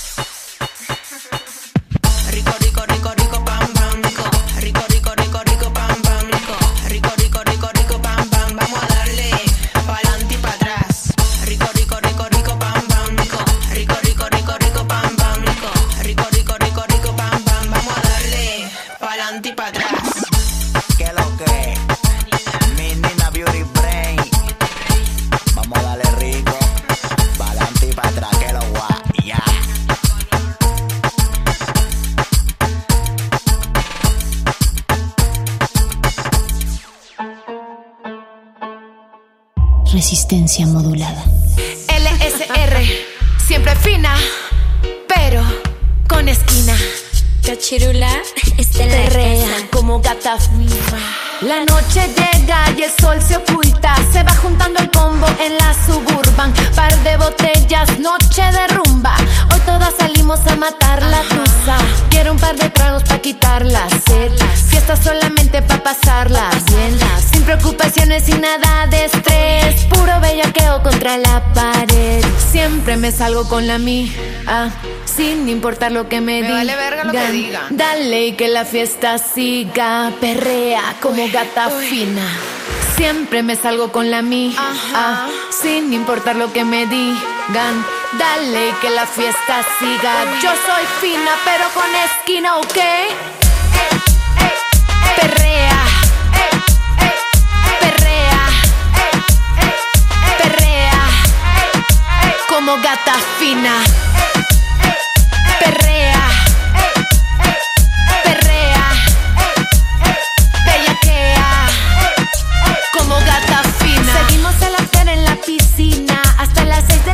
Aunque se enoje la vecina. Aquí se hace lo que la niña diga y pida. Y si no lo tiene, pues que lo consiga. Tra, tra. Yo voy a perrear hasta que mi cuerpo se trabe. Y más, más, más. Hoy voy a tomar hasta que el alcohol se acabe. Siempre me salgo con la mía. Sin importar lo que me digan. Dale y que la fiesta siga. Perrea como gata fina. Siempre me salgo con la mía. Sin importar lo que me digan. Dale y que la fiesta siga. Yo soy fina, pero con esquina, ¿ok?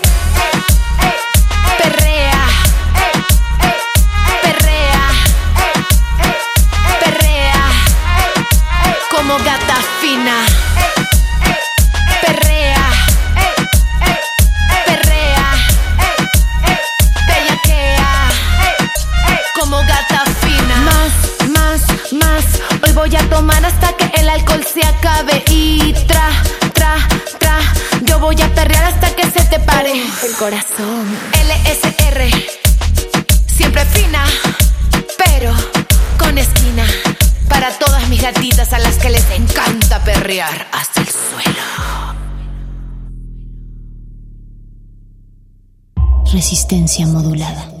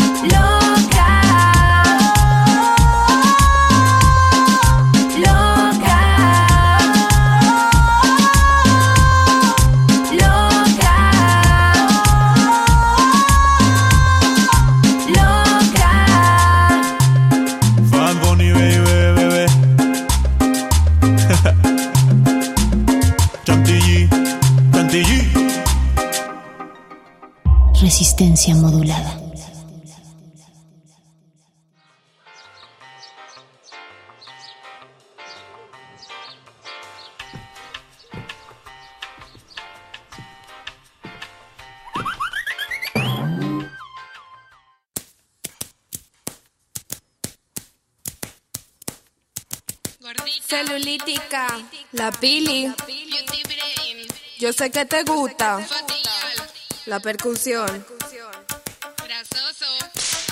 Lo que está escuchando no es un tambor.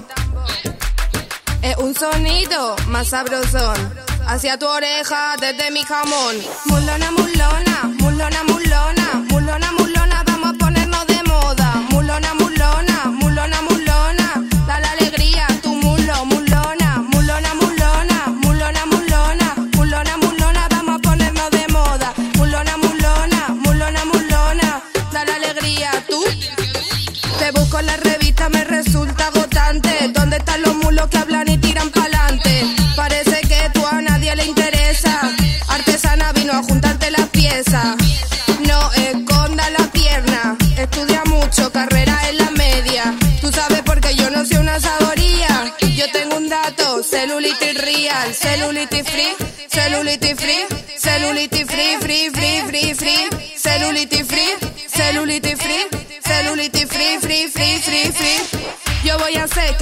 en la tele. Porque tanto miedo si tú también la tienes? Lo feca, está muy aburrido. No Photoshop, no peime un cocío. Mulona, mulona, mulona, mulona, mulona, mulona.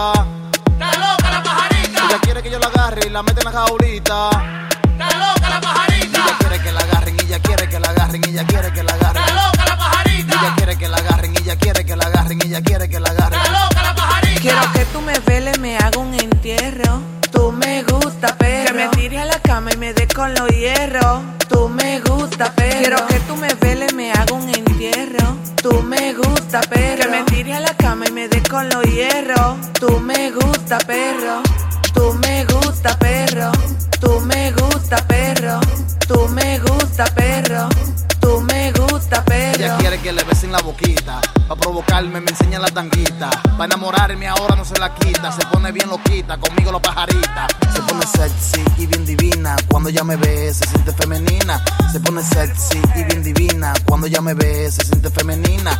Ella quiere que yo la agarre y la mete en la jaulita.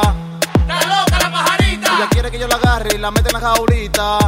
Está loca la pajarita. Ella quiere que la agarren y ella quiere que la agarren y ella quiere que la agarren. Está loca la pajarita. Ella quiere que la agarren y ella quiere que la agarren y ella quiere que la agarren. Está loca la pajarita. Quiero que tú me veles, me haga un entierro. Tú me gusta, pero que me tire a la cama y me dé con los hierros. Tú me gusta, pero quiero que tú me veles, me haga un entierro. Tú me gusta, pero que me tire a la cama y me dé con los hierros. Tú me gusta, perro. Tú me gusta, perro. Pajarita, la Paul. Connie Music, alúmbrame. Ay no, que me encanta lo oscuro. Brillante el ejecutivo de Lion Son Studio, Enrique J.N.G. El destacamento estudio, el brillante, el ejecutivo. Vaya, vaya linda, que pensabas que no iba a volver rumbo al stable. Resistencia modulada.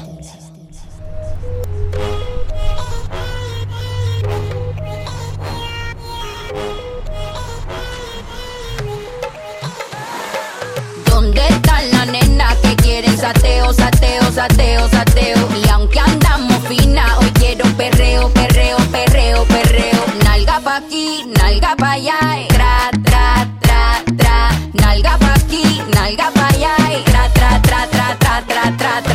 Desorden, desorden, no quiero que se me comporten. Desorden, desorden, si van a hacer algo la misión aborten. Re, re, oh, supremo nivel de tu culo. Extremo, mo, ni aquí tenemos. Y lo que no existe, lo hacemos. Esta jefa fina dice presente. Sin par de peluques de frente. Reunión de culo, lo que da cálculo. Detrás de estas nalgas, todos estos papichulos. De botellas traje un container. Ya están para todas mis partners. Ferry vestido oliendo a designer. Mis piernas brillando como mi Black Diamond. Esta noche me voy pa' la calle. A ti no te doy tantos detalles. Pero mi nena saben la hora, el lugar, no me fallen. Y andamos buscando un sugar daddy. Si estamos piloteando un Bugatti. llego al party, tú sabes. Lo muevo to the left, lo muevo to the right. Gusta tu taste, papi no eres mi size. ¿Dónde están las nenas que quieren sateo, sateo, sateo, sateo? Y aunque andamos finas, hoy quiero perreo, perreo, perreo, perreo. Nalga pa' aquí, nalga pa' allá, tra, tra, tra, tra. Nalga pa' aquí, nalga pa' allá, tra, tra, tra, tra, tra, tra, tra, tra. Desorden, desorden, no quiero que se me comporten.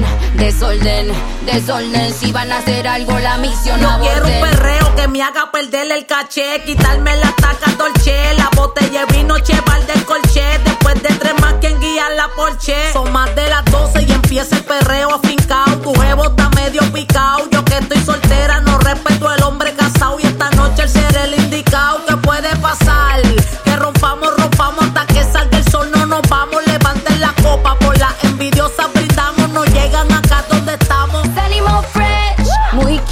Mira el diseño de mi pedicure, que lo combino con el manicure.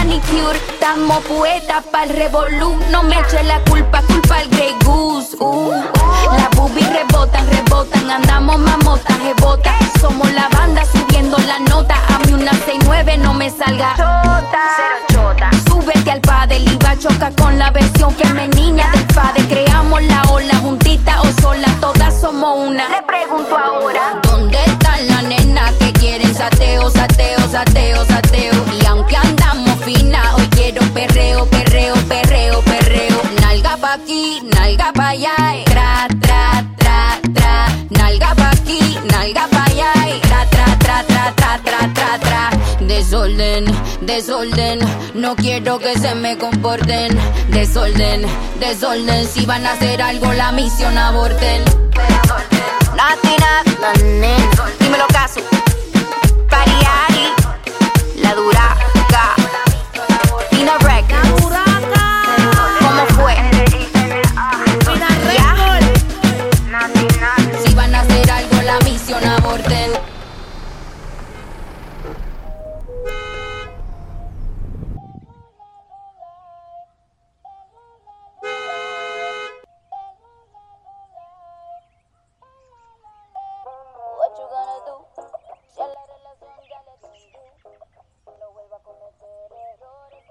Libre soy, libre soy, no puedo ocultarlo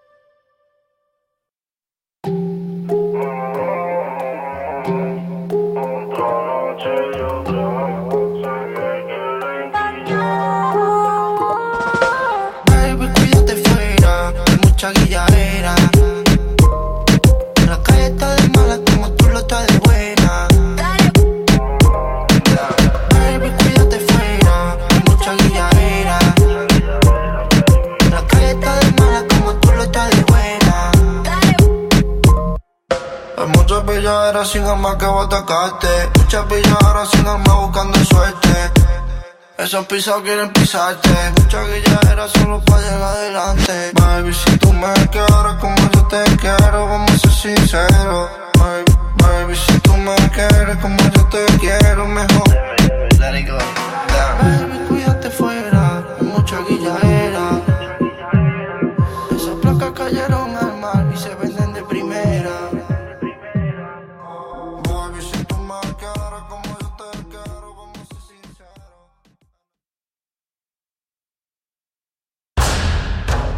casa está ahí, donde escuchas tu música.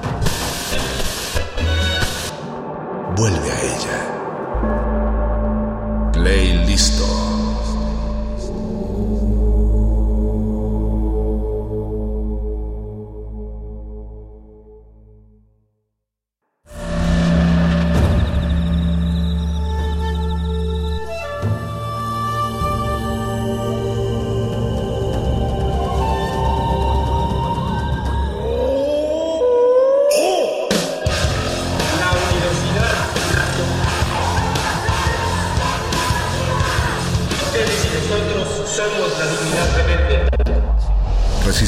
Es una coproducción de Radio UNAM y El Universo.